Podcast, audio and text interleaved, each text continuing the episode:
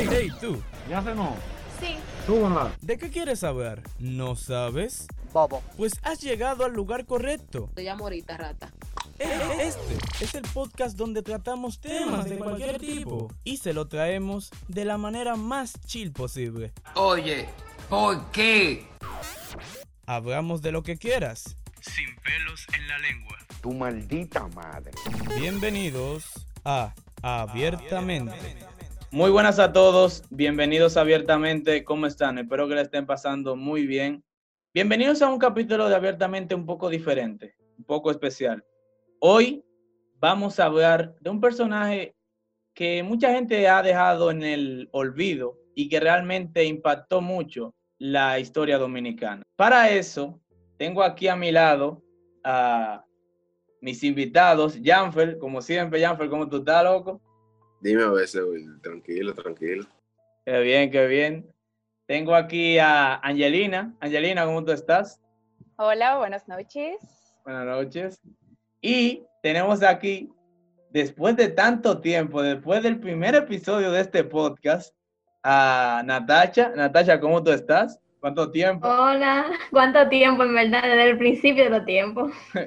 Hace mucho, hace mucho. Bueno, señores, vamos a entrar en materia realmente. La historia que vamos a contar hoy, muchos la desconocen, sobre todo la juventud de nosotros. Nosotros pensamos, yo siempre he esa idea de que, ah, no, las historias de Hollywood, las historias que uno ve en la película son increíbles. Mas, sin embargo, esta historia le vamos a hacer ver que supera con creces todas esas de Hollywood. Una historia de terror, suspenso, violencia, Trujillo y muchas cosas más que durante siete años torturaron al pueblo dominicano. Hoy vamos a hablar sobre la leyenda de Enrique Blanco.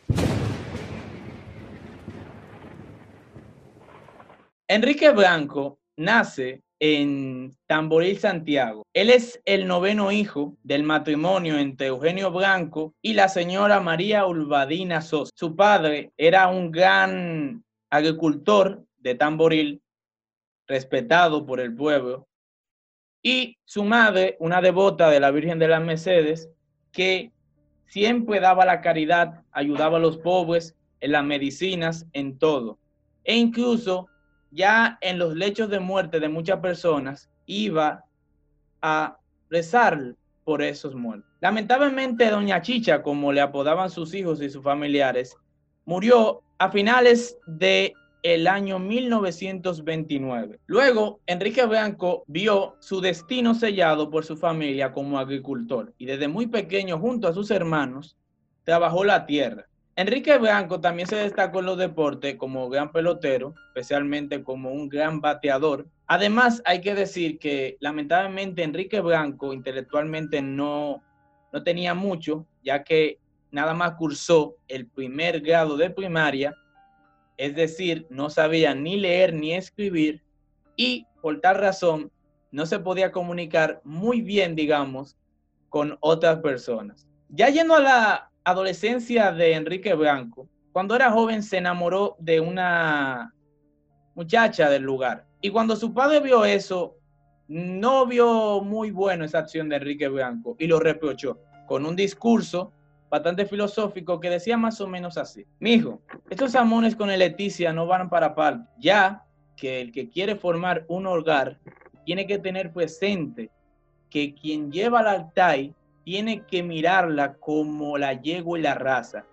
Y tú sabes muy bien que la familia de Leticia anda en boca de todos. Mira la madre, que todos hablan muchas cosas sobre ella y compárala con tu madre, doña Chicha, pero que nadie y que nadie puede reprocharle nada. O compárala con tu abuela, mi madrina Mercedes, que ya esté en el cielo. Mi hijo, las mujeres no guardan espalda, hay que sopesarla. Aullama, no pare calabaza. Es la experiencia que te habla y no quiero verte caer en manos de una mujer sin fundamento que te coja de mojiganga. Estas declaraciones de Enrique fueron literalmente espinas en su corazón que generaron una rebeldía hacia el mundo. Rebeldía que poco a poco fue creciendo en una idea. Una idea que llegó su límite cuando quería abrir sus horizontes hacia la vida. Así que cuando tenía 18 o 19 años, ingresó al Ejército Nacional, esto específicamente entre los años 1925 y 1926, donde el gobierno que había era el de Horacio Vázquez. Enrique Blanco, en su trayectoria en el ejército, no daba para soldado, debido a que él era muy arbitrario e incluso no cumplía bien los reglamentos militares, acto que hizo que muchos de sus compañeros evitaran estar en patrullas con él. Sin embargo, tuvo la suerte de que hubo un capitán que por su forma de ser, un superior, vio algo bueno en él y lo premiaba y lo felicitaba hasta el punto de que cuando él cometía sus fechorías, le limpiaba el expediente. E incluso en ese tiempo le decían el cabo, porque Enrique Blanco, a pesar de ser de menor rango militar, él no solamente instruía y dirigía a soldados de más rango de él. Para continuar con esta historia y por qué su persecución contra Trujillo, vamos a hablar con Janfel y que nos cuente un poco más. Janfel.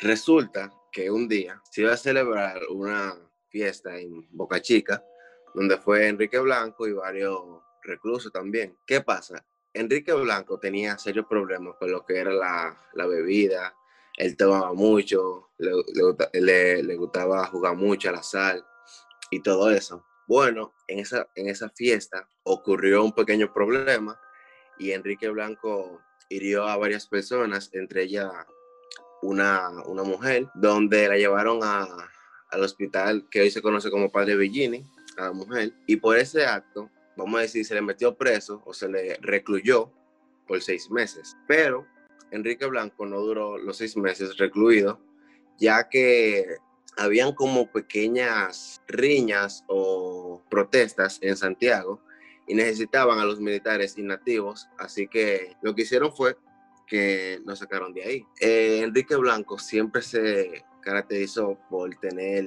muchas faltas en su libro de récord. O sea, él era, vamos a decir, una persona que tenía muchos problemas en la calle y en esos lados. Y luego de varios meses, no siguió en el ejército, así que volvió a Santiago, a su pueblo Don Pedro Abajo, y siguió siendo un, agricultor. Nuevamente, él fue llamado al ejército, pero esta vez para completar lo que fue el movimiento cívico del 23 de febrero de 1930, que aquí fue donde Trujillo logró por fin ya derrocar a, Horacio Vázquez. Entonces, él ingresó al centro de enseñanza en el kilómetro 9 de la carretera Duarte, pero luego de varios meses, él desertó y hay varias especulaciones de por qué desertó. Se dice que un día él estaba creo que era en, una caverna, un colmado, donde había varias personas también que estaban jugando juegos de azar. Entonces, en, ese momento, se armó como un pequeño problema y él hirió a un cabo. Por lo que él hizo fue, se comenzó su vida. Entonces, ¿qué pasa? Él cargaba con su revólver calibre 38. Los militares le estaban exigiendo que si él devolvía el revólver, iban a perdonar la persecución, o sea, que no lo iban a, perseguir más. En esa negociación intervino su padre, don, don Eugenio, y él entregó el revólver. Pero ¿qué pasó luego? Que a Enrique Blanco se le veía en toda la fiesta bebiendo, eh, jugando y haciendo apuestas. Y raramente comenzó en la ciudad a aparecer muertos y los militares le atribuían esos muertos a Enrique Blanco. Bueno, em, gracias por la intervención, Janfer. Eh, ya podemos ver cómo Enrique Blanco comienza ese enfrentamiento interno con el Ejército Nacional y vamos a ver cómo la cosa se le complica Enrique. Recordarles, señores, que si les está gustando el episodio, por favor, compártanlo, suscríbanse, denle like, señores, para nosotros seguir haciendo este contenido solamente para ustedes. Señores, vamos a continuar con una parte totalmente esencial eh, en esto, y es ese trayecto de persecución, ese escape que tuvo que hacer Enrique Blanco contra el Ejército Nacional. Para eso tenemos con nosotros a Natacha. Natacha, por favor, cuéntanos, dinos ¿Cómo fue y cómo pasó todo esto? Bueno, ahora que comienza la parte que da más miedo de la historia, porque había muchos rumores de que Enrique Blanco se convertía en galipote, se convertía en tronco, en cerdo, y por eso nadie lo podía encontrar. Y también eh, había un rumor muy, muy fuerte de que él había ido a Haití con un brujo para hacerse un hechizo. Y cuando él fue a hacerse el supuesto, o sea, como dice la leyenda, que él fue a hacerse su, su hechizo, van y le dice al brujo, si yo me hago este hechizo nadie me puede matar, ¿verdad que no? Y el brujo le dijo, no, solamente yo y Dios. Y pues el brujo está diciendo que nada más él que lo puede matar y no Enrique Blanco y lo mató a él, al brujo. Porque ya él era inmortal prácticamente, Enrique Blanco, porque no, no estaba el brujo ya y él tenía pase libre para hacer lo que le diera la gana. Una cosa que hay que aclarar es que el hechizo que le hizo el brujo se supone que era un resguardo. El resguardo lo que hacía era que ni siquiera, teóricamente estamos hablando de esto, ni siquiera ni las balas ni el puñal podían atravesar su cuerpo. Entonces, por eso esa parte de que él era inmortal. Natacha, por favor, continúa. Entonces, el problema con Enrique Blanco, que aunque siendo inmortal, él no tenía armas, solamente tenía un machete que él tenía, o sea, de hace mucho. Y un día él se encontró en la carretera a un policía que estaba distraído con una muchacha de Gurabo. Y lo que él hizo, que como él estaba distraído, le cogió el revólver y le cogió 50 cápsulas que tenía el revólver. Y ya ese hombre estaba armado, inmortal, de todo. Hay otra historia que también cuenta que él pedía lealtad y silencio a las personas que se encontraban. Y para eso, para Enrique Blanco, eso era muy, muy importante. A niveles que cuentan que una vez él había un colmadero que se llamaba Alfredo Cruz, que era donde Enrique Blanco iba o sea, comprar el pan y todas esas cosas, o sea, cuando tenía hambre, porque era inmortal, pero le daba hambre, señor, o sea, obvio. Fue, él iba y comía, entonces un día lo encontró, el, el colmadero estaba con su hermano, y él mandó a su hermano a delatar que Enrique Blanco estaba allí, y fue con la policía y todas esas cosas. Cuando Enrique Blanco ve que llegan, él le perdona la vida al colmadero, porque le había saciado muchas veces el hambre y en eso también conoce al alcalde pedáneo. Un alcalde pedáneo es básicamente, cuando estamos hablando de esos alcaldes, que básicamente ellos controlaban un sector pequeño de tierra. No es, por ejemplo, qué sé yo, la alcaldesa del Distrito Nacional. No, que la alcaldesa del Distrito Nacional es... Mi, mi, abuelo, ese Will. Sí, mi abuelo también fue alcalde pedáneo. mi, abuelo es alcalde ahora mismo. Ah. No, verdad, loco. ¿En qué? ¿En qué, Jean? ¿En qué? En Medina, San Cristóbal, loco. Te lo juro, güey, te lo jurado, loco. ya, Mi alcalde, mi Dios, mi, mi abuelo también fue en esos tiempos de Trujillo, en alcalde pedáneo de la laguna de Moca, donde, donde es mi campo, y básicamente era eso. Esos eran pequeños poblados donde esas personas intervenían en todo tipo de asuntos que pasaban, lío, cosas fiscales, todo eso era el alcalde. Y si tú querías, si tú querías vender una vaca, una vaina, tenías que ir donde él. Exactamente, también. Hacía el negocio y cosas así. Bueno, Natacha, continúa, por favor. Bueno, en eso, eh, lo que hizo Enrique fue que jaló al colmadero y le dijo, Alfredo, mandaste a buscar a la autoridad me denunciaste. Y tú sabes lo que yo hago con la, con la lengua laiga. Pero a ti yo te voy a no te voy a matar, porque tú me has quitado el hambre muchas veces. Y después miró al alcalde pedáneo y le dijo que se fuera, que él no quería matar a nadie, porque era, era Corpus Christi.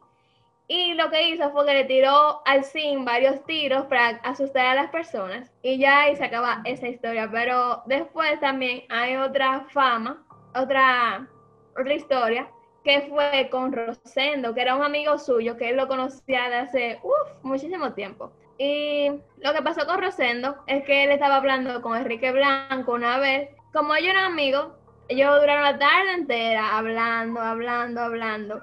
Y como Rosendo era parte de la autoridad, él tenía que decirle obligado al ejército que le había visto a Enrique Blanco, porque ustedes saben que en los tiempos de Trujillo yo no cogían corte, de que, ay, yo no lo voy a contar porque era, te mataban, o te mataba Enrique Blanco o te mataba la autoridad. Ellos estaban entre la espada y la pared. Le tuvieron, el Rosendo le tuvo que contar. Y ellos lo que hicieron fue que organizaron un, como, buscar a muchos civiles, entre comillas, porque eran militares viejos, para que le para que negociaran con Enrique Blanco de forma amistosa. Pero antes de que pasara eso, Rosendo fue y le dijo a Enrique Blanco que no, que eso era una trampa, que no fuera el otro día cuando lo que pasa es que Rosendo había quedado para venderle un revólver a Enrique Blanco. Entonces le dijo que no fuera, que eso era una trampa y después Enrique Blanco, como también, o sea, como él castigaba la, la, falta de lealtad, él también premiaba cuando eran leales con él. Y lo que hizo fue que salvó una vez a Rosendo de que una vez unos, unos delincuentes estaban a punto de matarlo y Enrique Blanco apareció y los mató a los delincuentes.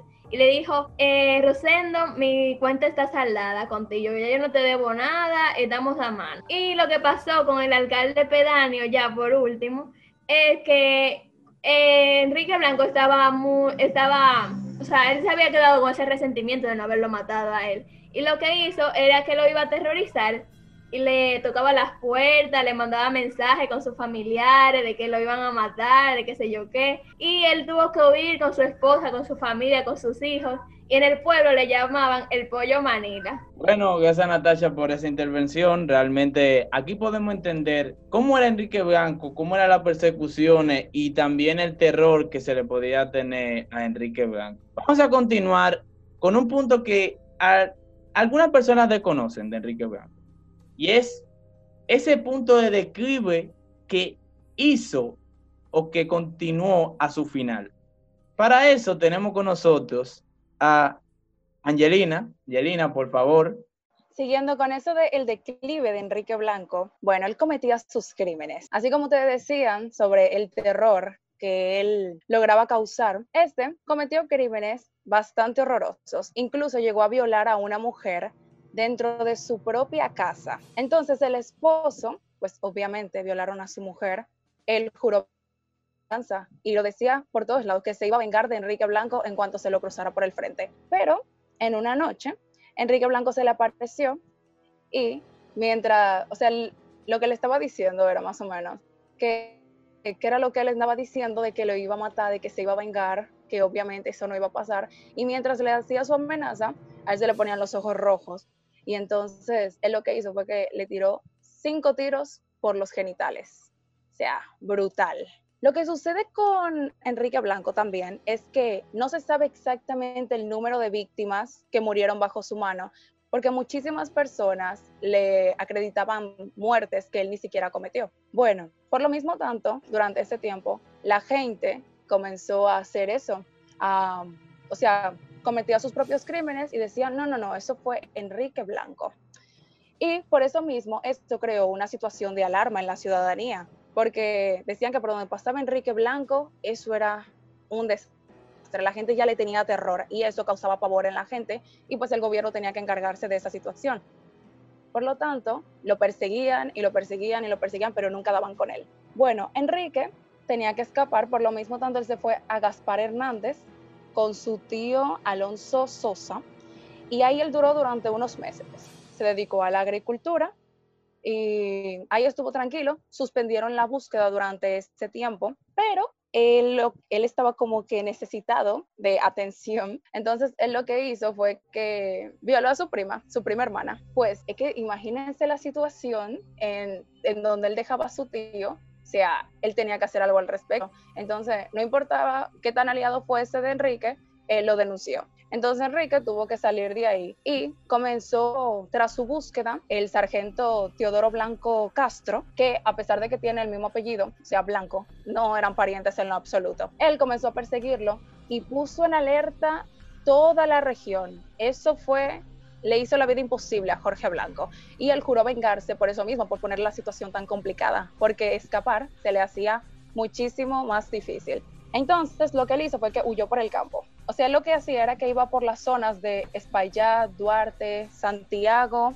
él iba por esas zonas, trataba de esconderse lo mejor posible, escapando de la policía. Entonces, algo con Enrique Blanco es que él asesinó a varias personas. Eso sí es cierto. Eh, no se sabe exactamente cuántas, porque como bien dije antes, varias personas le, o sea, le ponían a él crímenes que ni siquiera cometió, pero algo que sí se sabe es que de muertes militares fueron pocas los militares que murieron bajo su mano y entre esos estaba eh, Ramón Camilo Jaques. Eso era en una ocasión, él iba caminando por el campo y entonces él ve que no conocía a Enrique Blanco, él no lo, o sea, por nombre, pero no de cara. Entonces, él lo veía pasar con un puñal visible Ah, en su mano y él lo notaba como que muy extraño, como que sospechoso, ¿quién anda con un puñal?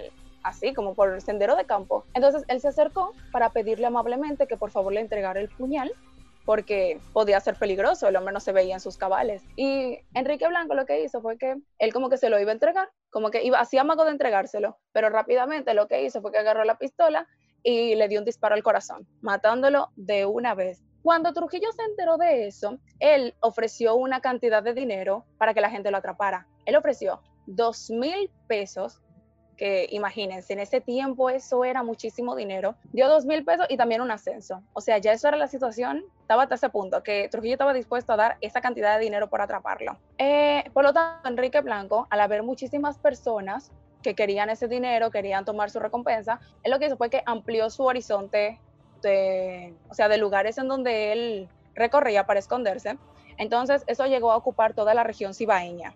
Después de eso, a Trujillo, mientras él hacía eso, mientras él escapaba, a Trujillo le llegó una, o sea, una expresión, un mensaje que había dicho Enrique Blanco en una ocasión, que era que el único con el que él podía batirse a un duelo, o sea, a tiroteo, era con Mingo Peña, porque era el único al que no le temblaba la mano y no tenía miedo, que el resto eran unos gallinas. Y pues Trujillo, obviamente, al enterarse de esto, él tenía a Mingo Peña encarcelado. Así que inmediatamente lo ascendió, lo llevó a su oficina y le dijo que si él se enteró de lo que había dicho Enrique Blanco. Y le dijo, tú vas a ir a buscarlo y asegúrate de disparar primero. Enviaron a Mingo Peña, que por cierto, él era amigo de Jorge Blanco y pues lo conoció bien y por eso él sabía que precisamente si alguien podía batirse a duelo con él, sería Mingo Peña. Entonces, él fue junto con unas cuantas personas más para acribillarlo, lo consiguieron, consiguieron encontrarlo, pero mucha gente salió muerta de ahí y al final Jorge Blanco salió ileso. Trujillo ya no sabía qué más hacer. Y en una se apareció un brujo, siendo que él podía atrapar a Enrique Blanco sin problema. Y Trujillo, escuchando eso, pues salió corriendo. O sea, el hombre parecía que estaba desesperado, que cualquier persona que decía que pudiese atraparlo, él lo, lo, lo cogía y lo mandaba. Él le ofreció lo que sea que pidiese con tal de atraparlo. Y bueno, lo que hizo el brujo fue que pidió 10 caballos negros y entonces fueron junto con jinetes. Con el brujo eran 10 jinetes, entonces eran 10 jinetes blancos en caballos negros. Ellos se fueron por el campo para ir a atrapar a Jorge Blanco y en una se pararon en un riachuelo a descansar y, oh sorpresa, alguien se dio cuenta de que habían 11 jinetes y no 10. ¿Ustedes saben que se embalaron todito? Pues después de eso, lo que pasó es que el 22 de octubre de 1936, ya, ahí fue el último asesinato que hizo Jorge Blanco. Lo que, imagínense a quién fue que él fue a parar a asesinar. Precisamente a Teodoro Blanco Castro, al tipo que le hizo la vida imposible después de que él violara a su prima hermana ¿Cómo le hizo para matarlo? Él elaboró un plan. Lo que él hizo fue que él fue a Gaspar Hernández bajo el nombre de Capitán Dulce. Entonces él reclutó a un grupo de campesinos y lo que hizo fue que los hizo pasar por presos. Ellos, con tal de ayudarlo, a pesar de que tenían al gobierno por un lado, acribillándolo porque se suponía que si uno ayudaba a Jorge Blanco ya uno estaba en contra de Trujillo. Imagínate esa situación, pero aún así decidieron ayudarlo, pero no sabían qué era, cuáles eran las intenciones que él tenía. Bueno, aún así lo acompañaron, se hicieron pasar por presos y Enrique Blanco fue al lugar en donde estaba la Guardia Nacional de Gaspar Hernández, ahí entonces fue a hablar con el con el alcalde, con tal de registrar a los presos, supuestamente, pero eso era todo una fachada porque el sargento Teodoro estaba ahí, durmiendo junto con, o sea, era ahí donde él se estaba quedando por el momento. Y pues él lo que hizo fue que mientras la gente estaba ocupada, en el asunto de los presos, él se coló por la parte de atrás para entrar en la habitación de Teodoro Blanco y entonces ahí mientras dormía le dio cuatro disparos. Teodoro se murió durmiendo así sin saber siquiera quién lo mató. Después de eso él escapó, pero él mandó a cortar los cables del hilo telefónico para que la noticia no le llegara a, a Trujillo.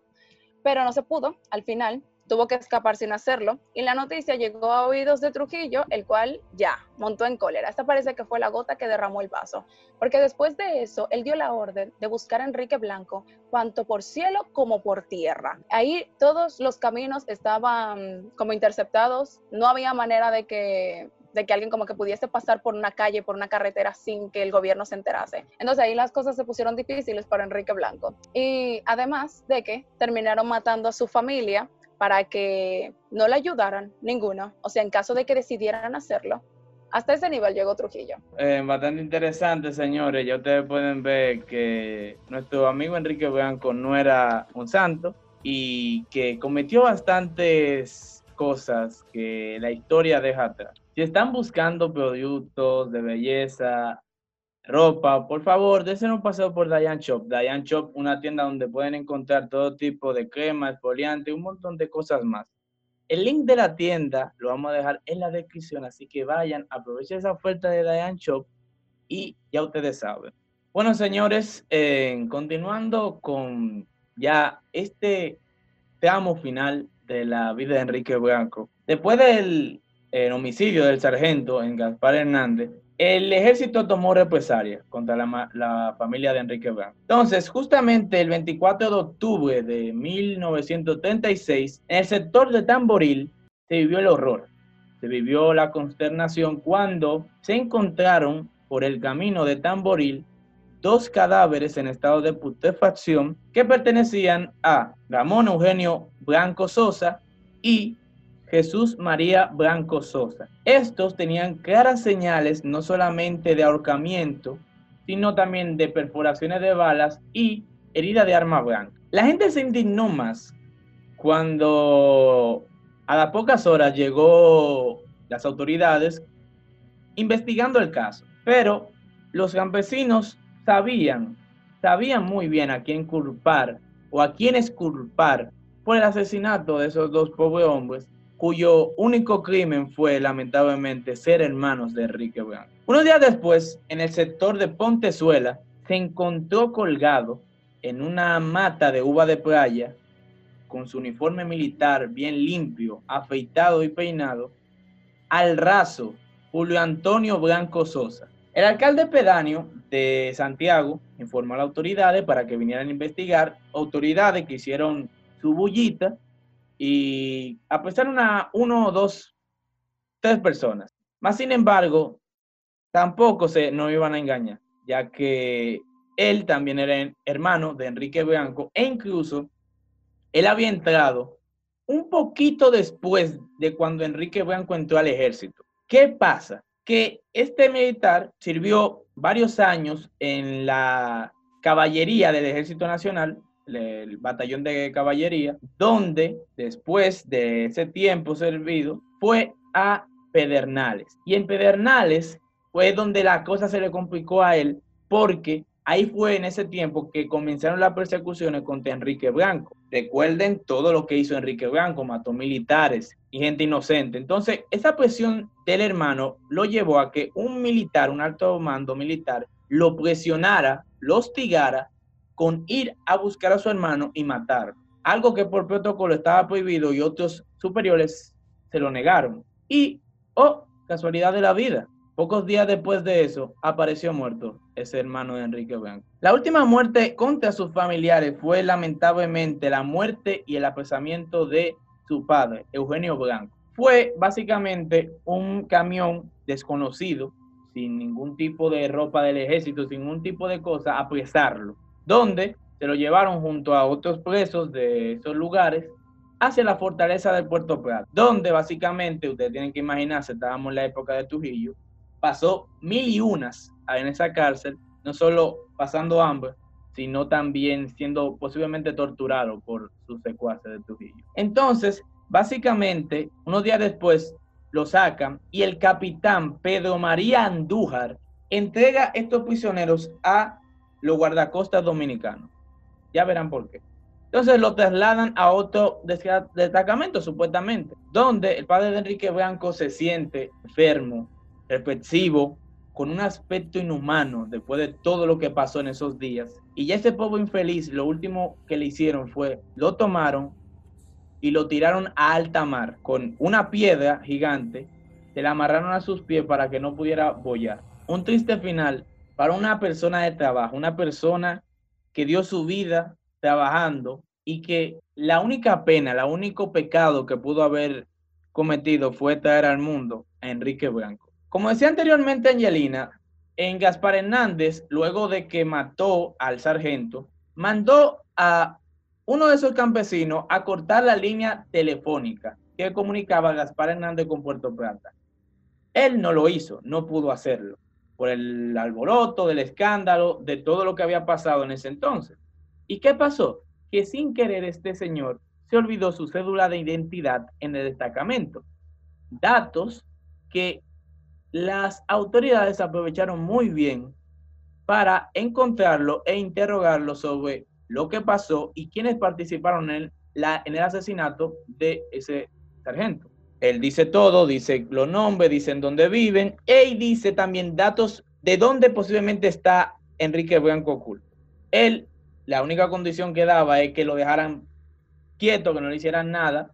Y aparentemente el ejército dijo que sí, hasta que se lo llevan a la fortaleza donde par de lo esperaban. Luego de eso, básicamente, vamos a contar las últimas horas de Enrique Blanco. Enrique Blanco se encontraba en el destacamento de Santiago, ya acorralado por el Ejército Nacional, que ya le estaba pisando los talones. Y en ese enfrentamiento, que pudo apenas sobrevivir, es donde él se plantea que no puede, no puede seguir con esa vida, no puede continuar ese camino de desgracia que ya había acabado con su familia. Así que tiene que tomar una decisión crucial. Se entregaba algo que no iba con la personalidad de Enrique Blanco y lo había repetido un montón de veces que jamás iba a entregarse o se enfrentaba al ejército, algo ilógico, porque a pesar de que sí, que algo curioso, que él era un gran francotirador, un gran tirador es uno contra un ejército. Y la última opción que le quedaba a Enrique Blanco era la muerte. Así es cuando el 14 de noviembre de 1936, en el municipio de El Aguacate, en provincia de Espaillat, Moca, Enrique Blanco se hospeda en la finca de don Felipe Polanco. Felipe Polanco había anteriormente en hospedado y ayudado a Enrique Blanco en múltiples ocasiones, dándole comida o estadía para ocultarse. Entonces en esa finca que ya ve que el ejército lo está acorralando, es donde decide tomar la decisión final de su vida. Toma su Smith Wesson después de haber pensado, reflexionado, viendo su pasado, los horrores que cometió, las injurias que vio y con su principal característica que era la rigidez y el temple para disparar, se colocó el cañón en la sien y con el accionador del gatillo se quitó la vida. Horas después, en el destacamento de El Aguacate, llegó un joven, un joven de 21 años llamado Delfín Álvarez García. El joven decía haber matado a Enrique Blanco, algo que nadie se creía, y que el alcalde pedáneo del Aguacate tampoco se lo creía, eso es imposible un hombre que ha torturado y escapado contra el ejército, el ejército nacional, pudo haber sido eliminado por fin. Y mientras más hablaba el hombre, el alcalde más se convencía, más decía que era verdad. No solo por la seguridad que él tenía, sino porque vio que en sus manos portaba el revólver de Enrique Blanco, el que se había llevado del ejército. Pero aquí es que viene el giro de tuerca de esta historia, y es cuando básicamente unos instantes antes de matarse, Enrique Blanco y el joven Delfín Álvarez habían hecho un trato, o le había propuesto un trato a Enrique Blanco, que era que básicamente él fuera el destacamento del aguacate con el arma de él, diciendo que lo habían matado para cobrar la recompensa de dos mil pesos que habían contra él. El del joven fue, mientras Enrique Blanco terminaba con su vida. Luego de que el alcalde pedáneo escuchó la historia, quiso ver el cuerpo y el joven Delfín lo acompañó con tanto una tropa de militares con tropa de lugareños para ver si era verdad que esta tortura había acabado.